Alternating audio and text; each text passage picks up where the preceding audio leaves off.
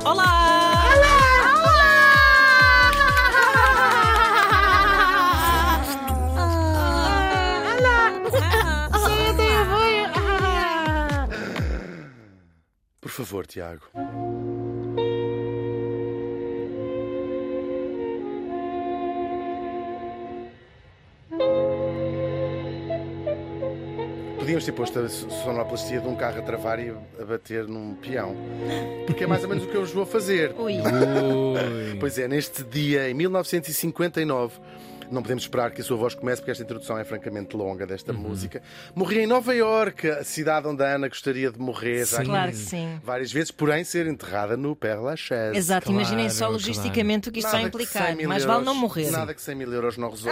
Claro. Por isso é que eu não compro um telemóvel melhor. Olha, Só fica aqui uma é dica poupar para os meus amigos que me é fazem poupar, bullying claro. para O um seu telemóvel enterro transatlântico. É verdade, Muito são caríssimos os enterros Então não é? Sim, sim. Havemos trazer aqui também já esse assunto. Ah, morri em Nova Iorque, dizia eu, aos 44 anos. Oh não, isso é a minha idade! Para! Só! Não! Tanto! Tão nova! Tão novita. Falamos da enorme cantora americana Billie Holiday. Eleanor Fagan. Não é uma pergunta, é o nome. dela. Não é Fagan. Não, olha, mais ou menos. Era também para os dias a que acordava. Depende do dia. Depende de como acordava. Nasceu em 1915 em Filadélfia. Isto é um queijo eh, que, que há. Sim, já visitei. Já, já estiveste em Filadélfia? três meses. É bonito, não é? Hum, um bocadinho hardcore. Pois é. A sua infância, já estamos a ouvir a sua in- incrível voz. Ah, a sua infância, Tiago, foi epicamente atribulada, sabia? Imaginava. E modesta? Muito, é verdade. A mãe tinha engravidado, ainda praticamente adolescente, e depois foi posta de casa, fora de casa pelos pais. Disseram assim: uma filha minha não engravida. E ela, por acaso. Pais não." amorosos. Sim, é terrível. Bem, estamos, não, não Tudo desculpa vai nada, começar. Mas Vai- estamos assim, Claro. vá, vamos dizer que estamos ah, em 1915. a nossa pequena. Ou 2015, se calhar. Continua a existir. A nossa, casos. pois é muito triste. A nossa pequena Eleonora cresceu com a mãe quase sempre fora. Claro, era uma adolescente, depois andava de um lado para o outro a tentar também fazer pela vida, não é? Ah, ia vivendo em casa de um parente, depois na casa de outro parente, casa de um primo, etc. Tudo muito um bocadinho aos caídos. E quando ela tinha 9 anos, balava-se às aulas muito a Eleonora, que vai ser a Billie Holiday para não fazer confusão, Ahm, e é apanhada nas malhas do sistema judicial, ou seja, fazem uns julgamentos, tinha 9 anos, era uma criança, fazem uns julgamentos por faltar à escola, aquele sistema americano, ah, e vai ser mandada para um, para um reformatório católico. Depois, ela lá é solta, passa lá talvez seis meses, um ano, não sei dizer eh, de cor, Ahm, e depois vai viver com a mãe, até um dia de uma experiência muito traumática em que um vizinho, variam as fontes, tentou eh, abusar dela. eh, Ela tinha 11 anos. Eleonora. Eh, ou tentou, ou, ou conseguiu, mas pronto, também apanha aquilo tudo e lá volta, ela fazem queixa e depois, um bocadinho é o que é, mas terem apresentado queixa à polícia fez com que a Eleonora volte para o tal reformatório, aqui já com uma medida preventiva ou protetora desta, desta história. Ela passa lá mais um ano e quando sai, a sua vida vai ser muito colorida. Ela vai trabalhar para um bordel, não a fazer aquilo que as outras senhoras lá estavam a fazer, era uma, era uma miúda, não é? Mas a lavar as escadas e a Há fazer muito para fazer num bordel, além Não é? de. Claro, claro. para já é um bordel é uma coisa que suja bastante. Sim, Pois sim, é sim. isso, só em limpeza, meu Deus. E cantina, e bares. Claro. Sim, Exatamente, por fazer o whisky que se faz geralmente claro, dentro lá dos dentro. Produção bordelos. própria. É um bom bordel. Chupar o gelo, e seca- secar o gelo. Porque há clientes que gostam das pedras de gelo se- secadas. Ah, sabiam que no Brasil é usado como enxugar gelo, é, é, é como se diz, é uma expressão idiomática para uma atividade que não Caçar serve, gambuzinos. não serve Não tem nada. nada de relevância nenhuma. Enxugar gelo, que é o que a gente está aqui a fazer todos os dias. Graças a E Deus. fazendo outros recados também. E é por esta altura, num daqueles momentos que mudam a vida da própria e a nossa história toda, ela ouve pela primeira vez um tipo que trouxemos há muito pouco tempo aqui, o Louis Armstrong. Não sei se só ouviu ouvir, se ouviu um disco, se ouviu o que é que foi, estava lá a ouvir uh, An- Anthem 3, Anthem 3, que é a antena 3 em inglês. Anthem Tree. E passou o Louis Armstrong.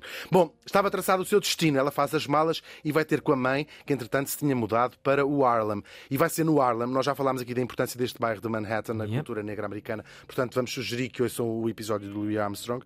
Isto é a Harlem Renaissance. Não podemos deixar de dizer, perder a oportunidade de dizer Harlem Renaissance. Renaissance.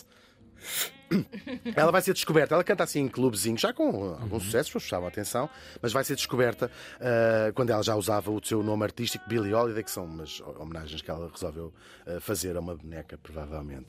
Ah, estamos em 1935 e pela mão do mítico produtor John Hammond, quem gosta de música sabe quem ele foi, responsável pela, pela carreira de tantas, tanta gente. Ela vai assinar o seu primeiro contrato e grava também o seu primeiro sucesso, What a Little Moonlight Can Do. Mas isto depois em americano, que é sempre, sempre tudo pior. A grande Toma um originalidade. banho de lua. Era exatamente isso. Ficou Ah, branca como a neve. Exatamente, lua tão cálida. Ah, a grande originalidade destas primeiras gravações e depois a sua marca distintiva é o improviso. O improviso, que talvez seja um dos seus grandes legados para a música, esta capacidade de, de- de vocal, de improvisar. Seguem-se muitos outros sucessos. Primeiro na banda do Count Basie, outro. Mito nome vivo, mito vivo grande. não. Mito vivo na altura é. Por altura acaso, estava bem vivo, vivo. vivo em- nas incontáveis orquestras Count Basie que, que Sim, estão, sim, estão sim, sempre sim. a renovar-se e que estão sempre a fazer É grandes digressões. Uma espécie de grande empresa de músicos é constantemente. É, é incrível, sim. Ele também passaram todos para lá. o nome da Harlem Claro. Renaissance. Ela canta, é, foi vocalista, lead singer no- na, na, na, origi- na formação original da, da orquestra do Count Basie. Ah, e eram os grandes rivais. Eram outra banda incrível, onde a, a lead singer, portanto a vocalista, era a Ella Fitzgerald. Oh, meu Deus. E essa rivalidade vai se transformar numa amizade e eram, eram amigas, claro. Agora, a nossa Billy, para além de vocalista, era também muito vocal nas coisas. Era, era enxertada em corno de cabra, como se costuma dizer na, na América.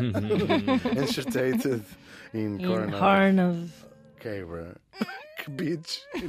Beach Horn. Bitchhorn, que é como se diz cabra. Bom, por um lado, dizem que foi o seu mau feitio, do lado dela diz não foi nada, é porque eu ganhava pouco e querem mudar o meu estilo de cantar, estão sempre a dizer canta isto, canta aquilo, canta aquilo, e ela foi despedida da, da banda e sai de lá. E vai se tornar então a primeira cantora negra americana a cantar com uma banda de brancos, de músicos brancos, e a fazer digressões pelo sul segregado racialmente, não é? Nós já falamos aqui muitas vezes, até aos anos 60, ah, a América era segregada, portanto havia sítios onde os negros não podiam entrar, coisas separadas. Isto vai, tinha começado nas chamadas lei- leis de Jim Crow no sul da, da América, depois já da abolição da escravatura. Os Estados foram, ah, no fundo, criando. As escolas não podem entrar, nos ar- e muitas vezes eram coisas como a casa de banho de um estabelecimento ah, público, ou de um restaurante, ou whatever. Ah, não foi fácil. Ela era muitas vezes insultada pelo público, o público era maioritariamente branco, chamavam-lhe nomes ah, terríveis, não é? Ah, Faziam-no entrar pela porta. E ela ia cantar. Pelas portas era traseiras, pela há porta tanto- traseira sempre. Há sempre. tanto relato de música na área do jazz, então, Miles. E ela eh, conta, ainda por cima, como isto é como estava a cantar numa banda branca, quer dizer, quando era do Count Basie, pelo menos eram todos maltratados, né, entre aspas, se isto servia de algum sim. consolo. Ali era. Ela cantava e os músicos iam jantar e ela não podia jantar à mesa com eles. E há um dia, ela vai enchendo aquilo tudo, e há um dia em que está a cantar num hotel de Nova York e iam eh, para, para o quarto, sei o que iam fazer, e mandaram-na usar o elevador de serviço, onde ela estava ao lado da banda toda. E nesse dia ela despediu-se e não cantou mais com eles, e a sua carreira segue sobretudo na rádio. Até que em 1939 temos o verdadeiro ponto de viragem, so to speak, quando ela canta pela primeira vez em público a música Strange Fruit, que estamos de resto a ouvir. É uma música muito forte sobre o linchamento de, de negros. Ahm, isto era o quê? Era justiça popular. Basicamente, os eh, apanhavam, fossem criminosos ou não, não, não é assim que queremos o sistema de justiça, apanhavam eh, negros e, e enforcavam-nos na- nas árvores. E precisamente este fruto estranho de que ela canta é os, os corpos dos negros enforcados Pendurados. nas, pendurados nas árvores por essas multidões, essas turbas que, que os fizeram. E foi muita gente que, que morreu desta maneira. Ahm, é muito dramática a atuação. Ela tá- a sala está toda às escuras e tem apenas um foco apontado na cara dela. Portanto, vê-se só ela a cantar. Ela acaba de cantar esta música, que é isto que estamos a ouvir, é uma coisa assim muito dramática. O foco apaga e quando volta a acender a luz ela já não está no palco, que é uma coisa até quase simbólica. Ahm, e pronto, por causa do tema, a, música não passou na rádio, nunca. Este, este torna-se um assunto nacional, esta, falar desta, desta música, desta insistência. Eh, Foi um sucesso de vendas, é verdade, e ela cantou sempre até ao final da vida. Aliás, ela fez insistência que estivesse nos seus contratos daí para a frente, que ela cantaria esta música sempre e em todos os lugares que desse um, um concerto. Só que isto, eh, claro, é um verdadeiro ato de resistência que ela vai pagar bem caro e já vou contar eh, como. E, só que é também o ponto de viragem na carreira dela e é a partir daqui que ela deixa de ser uma cantora famosa e passa a ser verdadeiramente uma estrela. Eh, mas em breve a coisa vai descarrilar. Estávamos no meio dos anos 40. Ela a ganhar muito dinheiro, claro, mas só que partia tudo em heroína, um vício que ela tinha, entretanto, adquirido e também com as companhias, que é o que nós Más companhias. disse, um marido que vendia. A gente E uma fornada desses músicos que andavam dos opiáceos à, Sim, à sim, heroína. É muito triste, sim. E depois começa uma espiral completamente. Ela acaba por ser presa por posse de droga numa ru- rusga assim, com os contornos um bocadinho estranhos que lhe fazem no quarto do hotel onde ela está. E, e disse-se assim o processo judicial muito famoso, The United States of America versus Billie Holiday. Claro, que presa, ela está na cadeia e começa a sentir os efeitos da abstinência do. do- ou seja, droga. não se pode fazer isto, tem que se substituir por qualquer coisa porque pode provocar coisas ah, gravíssimas. E ela só pedia levem para o hospital, levem para o hospital e passou assim um grande mau bocado. Ela vai ser condenada e passou uma temporada, quase um ano, na cadeia e depois começa o difícil processo de retomar a sua carreira. É um processo difícil, para já porque ela continua o abuso de droga e acaba por ser presa mais uma vez, também numa rusga. De repente apareceram os polícias num sítio. Era, era a Ahm, pessoa perfeita para isso, não é? Sim. A situação perfeita. Claro, o álcool também, que ela abusou, claro. As relações muito abusivas com homens, incluíram traficantes de droga, mafiosos, toda a gente. Homens e também mulheres. Ela tinha uma voragem de sexo que é tão aditiva como outras eh, voragens. Eh, temos, eh, penso que a Ana tem as cartas que ela a Tá eu sabia. Ele Ia- olhar para ia levar qualquer coisa. sério. para desanuviar. Além disso, fizeram uma maldade à polícia. Tiraram-lhe a carteira profissional.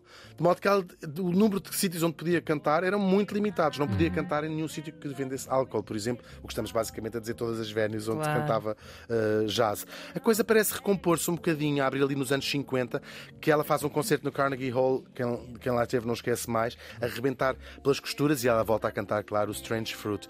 Uh, Os concertos corriam mais ou menos bem, onde a deixavam cantar, mas os álbuns que gravava nem por isso. Aqueles anos todos de Valdevina começaram a também. Uh, ela tinha 40 anos, né? Mas a, a fazer estragos na sua voz e as vendas também não corriam bem. Além disso.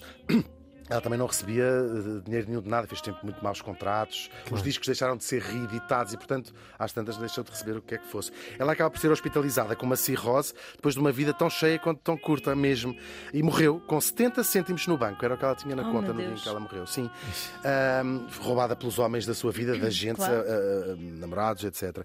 Morreu algemada à cama de um hospital durante um mês, ahm, guardada pela polícia, com polícia à porta, para enfrentar mais um processo judicial por posse de droga e mais uma, uma rusga. Eh, Ela terá morrido depois da- do FBI ter proibido que lhe continuassem a dar a metadona que a mantinha eh, viva. Ao longo dos anos, têm sido muitos escritos muitos livros e feitos muitos filmes, alguns até recentes, sobre esta questão precisamente, sobre os motivos desta espécie, vamos chamar de assassinato, de certa maneira, eh, e foi-se tornando claro que, não tendo conseguido calá-la, tentaram destruir a carreira explorando, as suas muitas fraquezas. Estas rusgas, eh, eh, parece que propositadas para tentar encontrar qualquer. Onde é que já ouvimos coisa. isto tantas vezes? É verdade. Só que aqui, qual seria verdadeiramente o seu crime? Os arquivos do FBI provam-no, já não são especulações. Era a insistência, apesar de todas as contrariedades, de cantar durante 20 anos a música sobre os estranhos frutos das árvores do- da América do Sul. A música que se vai tornar depois um hino da luta pelos direitos civis. Depois, nas décadas seguintes, a luta acabaria por ser ganha, em 1900 e, nos anos 60, com o fim da segregação racial, e ela até recebeu quatro Grammy póstumos e o catálogo dela hoje vale milhões e milhões de dólares. Pelo caminho foram ficando o quê? As marcas de tudo isto, corpos pendurados em árvores e também corpos algemados a camas de hospital. A Billie Holiday morreu faz hoje 64 anos. southern trees